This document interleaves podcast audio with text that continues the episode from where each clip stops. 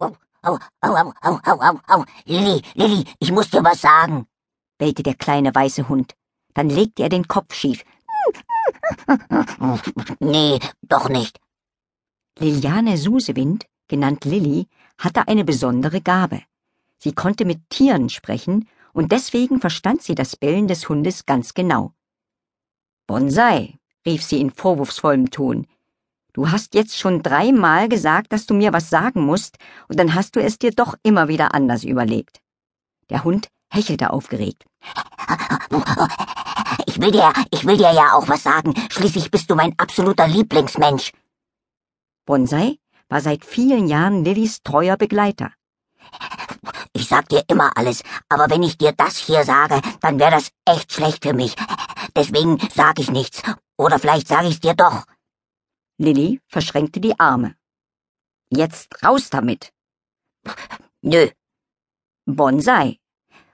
Okay, gab der Winzling nach. Ich sage es dir, aber nur, wenn du's danach sofort wieder vergisst. Ich werde es versuchen, antwortete Lilly. Es ist was Schlimmes, warnte Bonsai sie. Lilly zog die Augenbrauen hoch. Schlimm? Ja, sehr. Bonsai blickte Lilly schuldbewusst an. Also gut, es ist so. Ich habe den Hausschuh von deinem Vater geklaut. Lilly rief. Den Hausschuh? Papa hat tagelang danach gesucht. Ja, weil er weg war. Bonsai wischte aufgeregt mit seinem zotteligen Schwanz über den Boden. Weißt du, ich fand den Schuh so schön und ich wollte ihn gerne haben. Da habe ich ihn geklaut und hinter dem Haus verbuddelt. Lilly hörte ihrem Hund staunend zu. Bonsai erzählte weiter. Ich hab den Schuh seitdem schon zweimal wieder ausgebuddelt, auf ihn mir angeguckt, dran geschnuppert, ihn schön gefunden und dann wieder eingebuddelt. Du findest ihn wirklich schön? fragte Lilly. Das alte Ding? Total. Alt riecht ja immer viel interessanter als neu, erklärte Bonsai. Und dieser Schuh riecht wirklich super cool. Lilly konnte sich ein Lachen nicht verkneifen. Sofort wuchsen neben ihren Füßen zahllose Blümchen am Wegesrand. Lilly besaß nämlich eine zweite, außergewöhnliche Begabung. Sie hatte eine ganz besondere Wirkung auf Pflanzen. Immer, wenn Lilly lachte, blühten um sie herum Blumen auf, zumindest wenn sie draußen war. Und gerade war Lilly draußen. Bonsai und sie befanden sich auf dem Weg zum Reiterhof Jansen und marschierten quer durch den Wald. Oh, oh, oh, hier, was ist das denn? kläffte Bonsai nun und schnüffelte am Boden entlang. Das ist eine Spur. Eine Spur?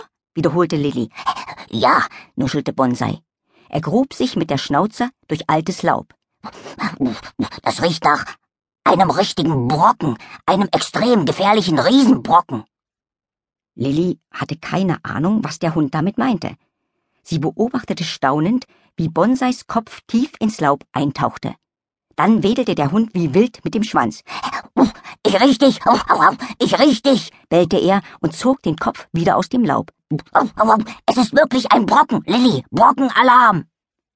Im nächsten Moment steckte ein Igel den Kopf aus dem Laub. Ey, fauchte er Bonsai an. Bist du bescheuert? Ich schlafe hier. Igelisch und Hundisch waren sehr verschiedene Sprachen, deswegen konnte Bonsai den Igel nicht verstehen. Dessen Körperhaltung war allerdings eindeutig. Ey, ich habe ey gesagt. Der Igel fletschte die Zähne und fauchte. Du denkst wohl, du kannst mich einfach so wachschreien, du Knalltüte. Aber du hast ja keine Ahnung, mit wem du dich hier anlegst. Ich bin Igor. Der Igor. Oh, das ist wohl eher ein Bröckchen, murmelte Bonsai enttäuscht und starrte auf das fauchende Stachelmännchen. Keiner legt sich mit dem Igor an, schrie der Igel. So blöd wäre niemand, aber du anscheinend schon.